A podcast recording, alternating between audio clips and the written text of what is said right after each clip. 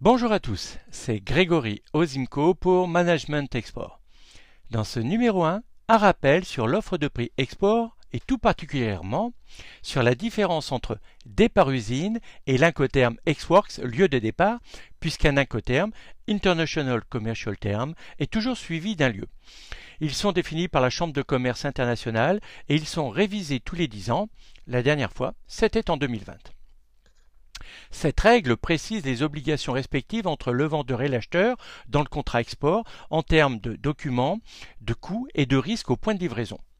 Alors, étudions rapidement une entreprise située à Orléans, dans le Loiret, et qui livre sur le territoire national. Cette entreprise va donc mettre de la marchandise dans un emballage, puis dans des cartons simples ou double canure. Les cartons ils seront rangés sur une palette type Europe 80-120 et la palette sera filmée et accompagnée de son bordereau de livraison. Elle sera ensuite entreposée au magasin. Quels sont les coûts?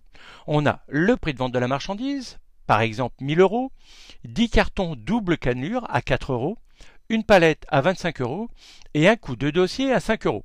Ce qui nous fait un total départ usine, Orléans, de 1070 euros.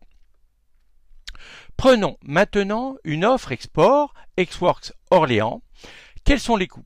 On a le prix de vente marchandise, toujours 1000 euros, 10 cartons, cette fois-ci triple cannelure, à 6 euros, parce que vous avez l'obligation, du fait de l'incoterme, d'adapter l'emballage à un transport international. Une palette Europe toujours à 25 euros, mais vous avez l'obligation d'effectuer une fumigation de celle-ci afin de la débarrasser d'éventuels insectes xylophages et de fournir bien entendu un certificat en bonne et due forme, et ça à 50 euros. Et maintenant, on a toute une série de documents à fournir, les shipment documents, la facture pro forma, avec la liste de colisage, tous les cartons sont numérotés. Dans notre exemple, euh, on a 10 cartons, donc on va avoir le carton numéro 1 sur 10, le numéro 2 sur 10, le carton 3 sur 10, ainsi jusqu'au carton 10 sur 10, avec les étiquettes qui indiquent la référence et la quantité pour chaque carton. On doit préparer le certificat d'origine.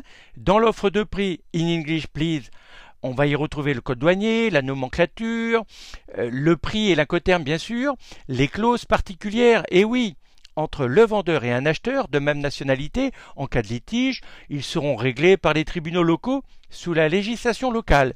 À l'international, les choses se compliquent un peu. Une fois l'offre acceptée par l'acheteur, vous êtes lié par un contrat de vente international par la Convention de Vienne de 1980. Bon, bref, vous l'avez compris, bien plus d'éléments que ce qui figure sur l'offre de prix nationale.